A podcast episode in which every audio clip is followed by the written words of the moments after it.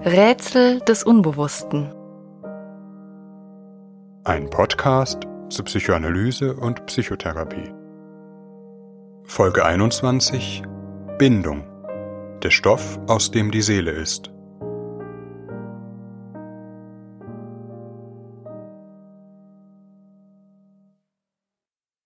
Drum prüfe, wer sich ewig binde. Diesen poetischen Rat Friedrich Schillers zu befolgen, würde wohl einiges dazu beitragen können, die Scheidungsrate in unserer Gesellschaft zu senken. Das Wort Bindung oder Binden ist im alltäglichen Gebrauch durchaus ambivalent besetzt. Wer gebunden ist, kommt nicht so leicht aus einem Verhältnis heraus. Vom Hund, der vor dem Supermarkt angebunden ist, bis zur Vertragsbindung unseres Telefonanbieters. Oder großen Technikunternehmen, die ihre Kunden über die Kompatibilität von Geräten und Software an sich binden. Auch der dunkle Herrscher Sauron hat ja, wie die Kenner unter euch wissen, seinen einen Ring geschmiedet, um die anderen im Dunkel zu binden.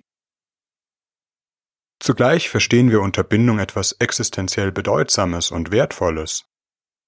Die enge emotionale Beziehung, die zwischen zwei Menschen entstehen kann die besondere Verbindung zwischen einem Liebespaar, bei dem die Chemie stimmt, aber auch zwischen Geschwistern oder Eltern und ihren Kindern.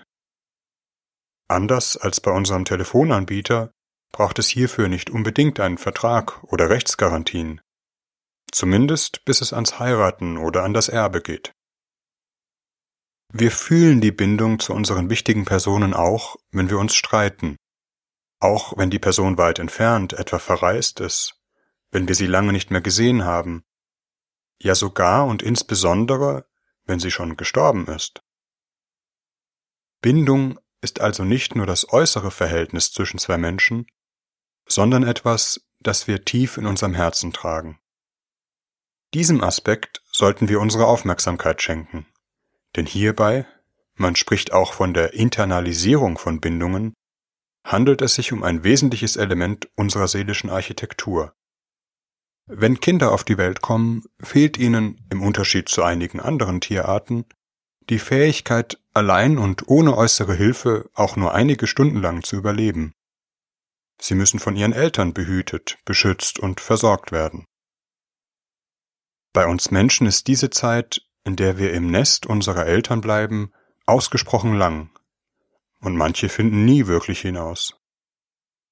Die Natur hat es bei den Säugetieren so eingerichtet, dass bei der Geburt im Normalfall automatisch eine enge emotionale Beziehung zwischen dem Kind und seinen Eltern entsteht, die tragfähig und essentiell für das Überleben der Kinder ist. Das Hormon Oxytocin, manchmal auch Bindungshormon genannt, das etwa bei der Geburt oder beim späteren Stillen ausgeschüttet wird, spielt dabei eine wichtige Rolle. Jeder, der einmal ein eigenes Kind auf den Armen gehalten hat, weiß vielleicht, wie sich das anfühlt. Oder wie quälend es sein kann, wenn dieses Gefühl ausbleibt.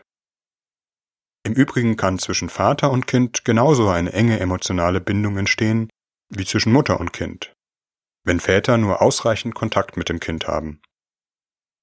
Das Band, das zwischen Eltern und Kind entsteht, ist aber nicht nur für die Grundversorgung des Kindes überlebenswichtig, damit das Kind gewickelt, gesättigt, genährt und warm angezogen ist. Ebenso wichtig ist die emotionale Beziehung zwischen Eltern und Kindern. Und hier wird mitunter einer der Grundsteine für die psychische Sicherheit oder die psychische Labilität im späteren Leben gelegt. Ein Extremfall stellen die sogenannten Kaspar-Hauser-Versuche dar grausame Experimente, in denen Säuglinge zwar mit Nahrung, aber nicht mit Liebe und Zuneigung und emotionaler Wärme versorgt wurden. Diese Kinder starben bald nach der Geburt oder trugen massive Schäden davon. Man sagt dem Kaiser Friedrich II. nach, dass er solche Versuche mit Menschenkindern unternommen habe. Der Bindungsforscher Harry Harlow hat in den 1950er Jahren solche grausamen Versuche mit Affenbabys durchgeführt. Diese Versuche sind in ethischer Hinsicht verdammungswürdig.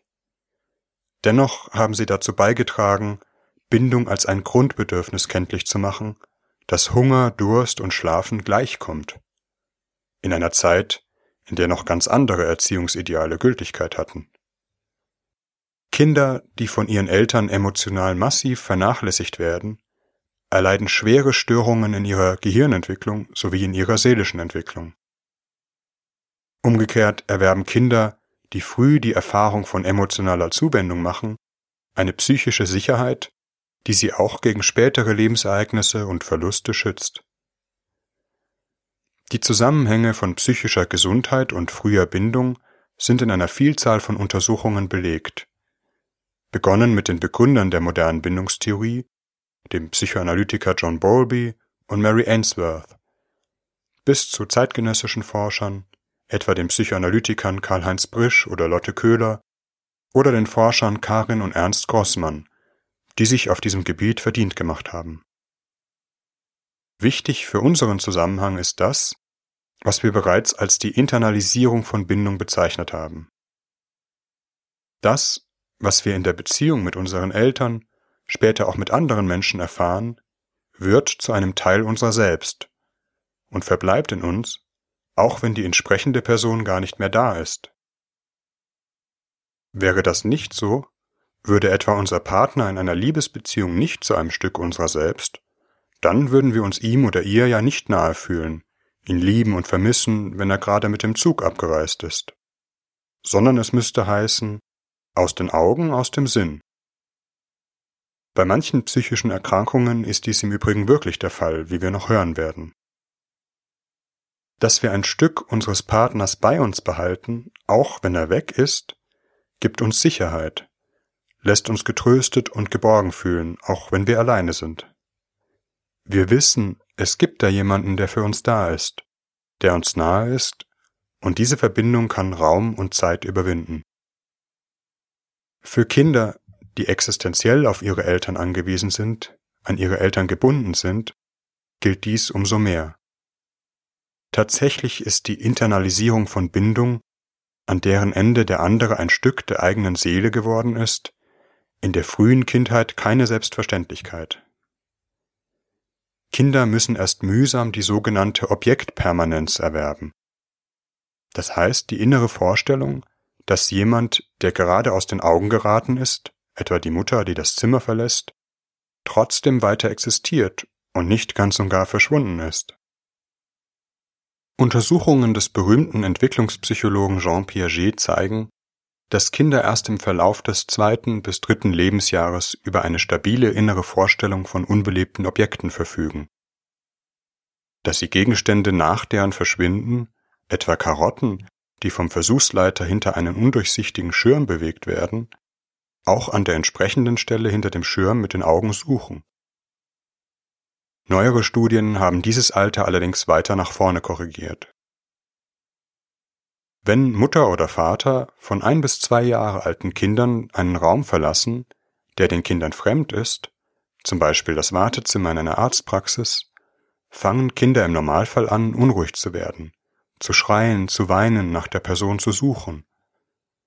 Sie brauchen die Mutter oder wenigstens eine andere sicherheitgebende Person noch ganz in der Nähe, um sich sicher zu fühlen. In der Bindungsforschung kann man diesen Verhaltensmechanismus am sogenannten Fremde-Situationstest studieren, in dem Kinder für einen kurzen Augenblick von ihren Müttern oder auch Vätern getrennt und von einer ihnen unbekannten Person betreut werden. Eine emotionale Reaktion des Kindes, traurig sein und weinen, sind dabei völlig normal. Ebenso wichtig ist dann aber auch, dass die zurückkehrende Mutter ihr Kind beruhigen seine negativen Gefühle wieder regulieren kann. In diesem Fall spricht man von einer sicheren Bindung. Erst wenn Kinder im Verlauf der Zeit ausreichend häufig die Erfahrung gemacht haben, dass die Mutter bei ihnen ist, sich in einer feinfühligen Weise um sie kümmert, sich ihnen zuwendet und nicht zu lange fortbleibt, können sie die Mutter internalisieren. Dann können und wollen Kinder auch einmal eine Weile für sich allein sein. Sie brauchen die Anwesenheit der Mutter oder des Vaters nicht mehr dauerhaft und können kürzere Abschiede ertragen, da sie ein Stück der Bindungspersonen nun in sich tragen.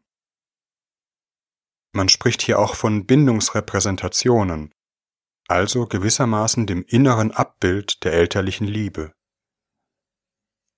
Im Übrigen ist aus dieser Perspektive die Praxis, Kinder schon früh in die Kita oder andere Betreuungseinrichtungen zu geben, kritisch zu bewerten.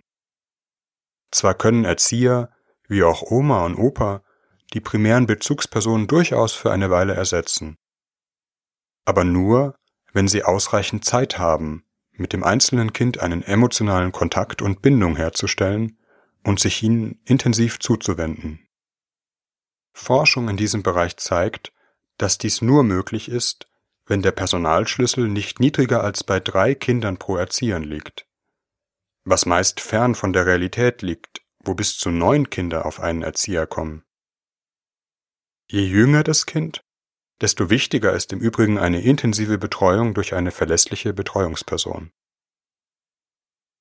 Ist die frühe Bindung zwischen Eltern und Kindern dauerhaft gestört, zum Beispiel weil ein Elternteil psychisch erkrankt ist, dann kann ein Kind keine genügend sichere Erfahrung internalisieren, was je nach Ausmaß und kompensatorischen anderen Einflüssen ganz unterschiedliche Folgen hat.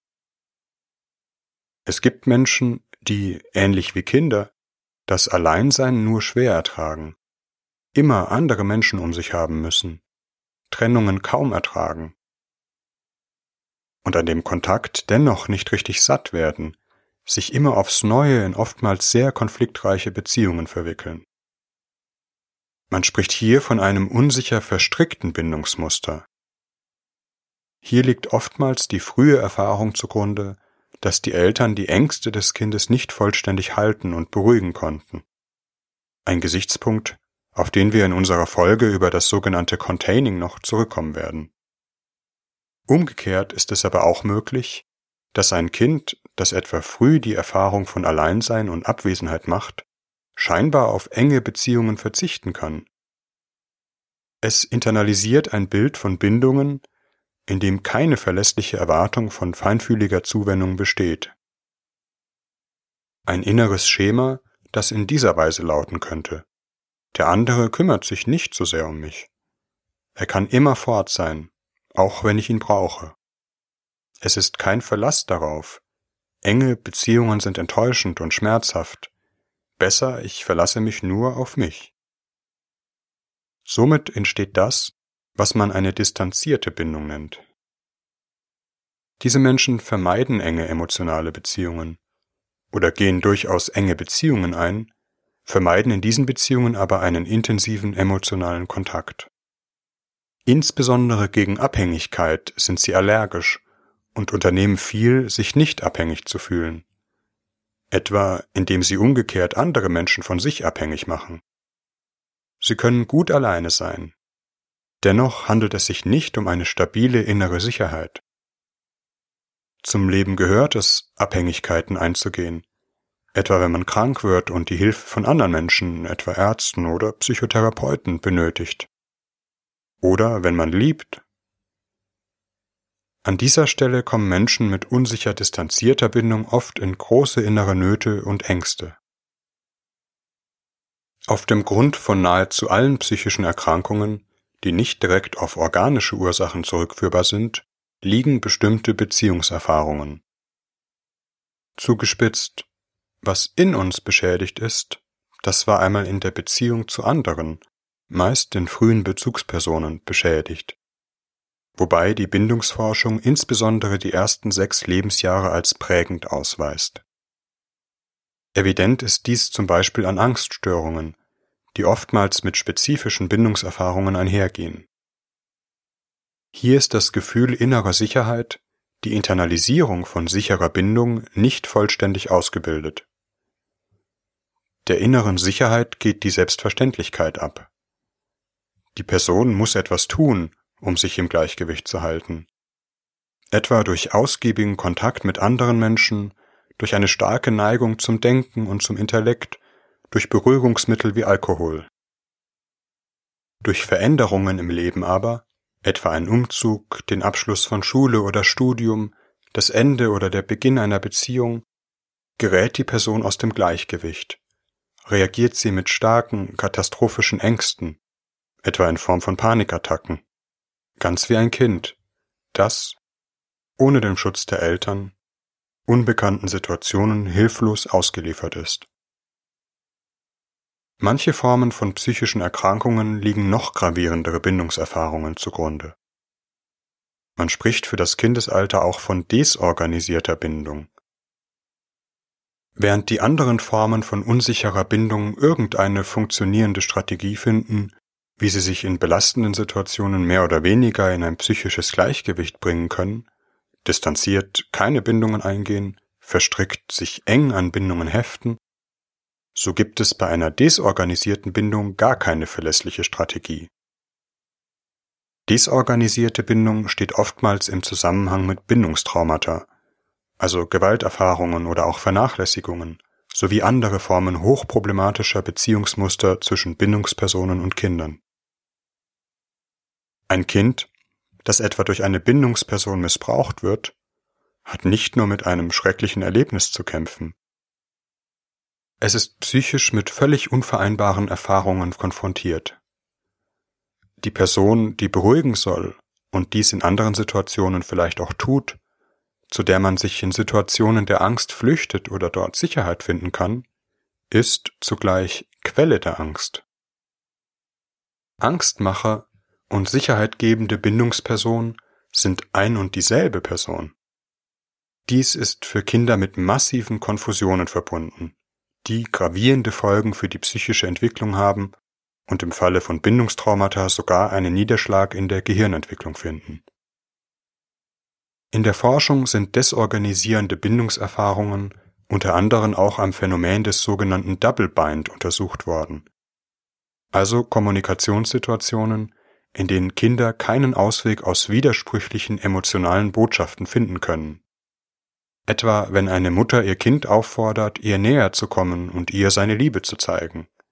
Komm, zeig mir, dass du mich liebst. Sie dann aber, vielleicht weil ihr selbst die Nähe plötzlich unangenehm wird, zurückweicht, sobald das Kind sie umarmen will, woraufhin das Kind von ihr ablässt. Auf diese Reaktion die Mutter aber empört entgegnet, was, liebst du denn deine Mutter nicht? Egal, was das Kind macht, ob es ihr näher kommt oder von ihr ablässt, immer ist es nicht richtig, und es wird mit dem Verlust von emotionaler Zuwendung konfrontiert. Das Prinzip Wasch mich, aber mach mich nicht nass gewinnt hier eine dramatische psychische Konsequenz. Das Beispiel illustriert auch die ungute Wirkung von Parentifizierungen. Das heißt, wenn sich die Rollen von Eltern und Kindern umdrehen, kleine Kinder die Aufgabe übernehmen sollen, die Bedürfnisse ihrer Eltern zu erfüllen, ihre Ängste zu nehmen und sie psychisch zu regulieren. Gerade andersherum sollte der Normalfall sein. Dabei geht es natürlich nicht um Einzelsituationen, sondern um die generelle Art und Weise, wie sich das Verhältnis zwischen Kind und Bindungsperson gestaltet. Wobei auch hier andere Bindungserfahrungen, etwa mit den Großeltern, kompensierend wirken können.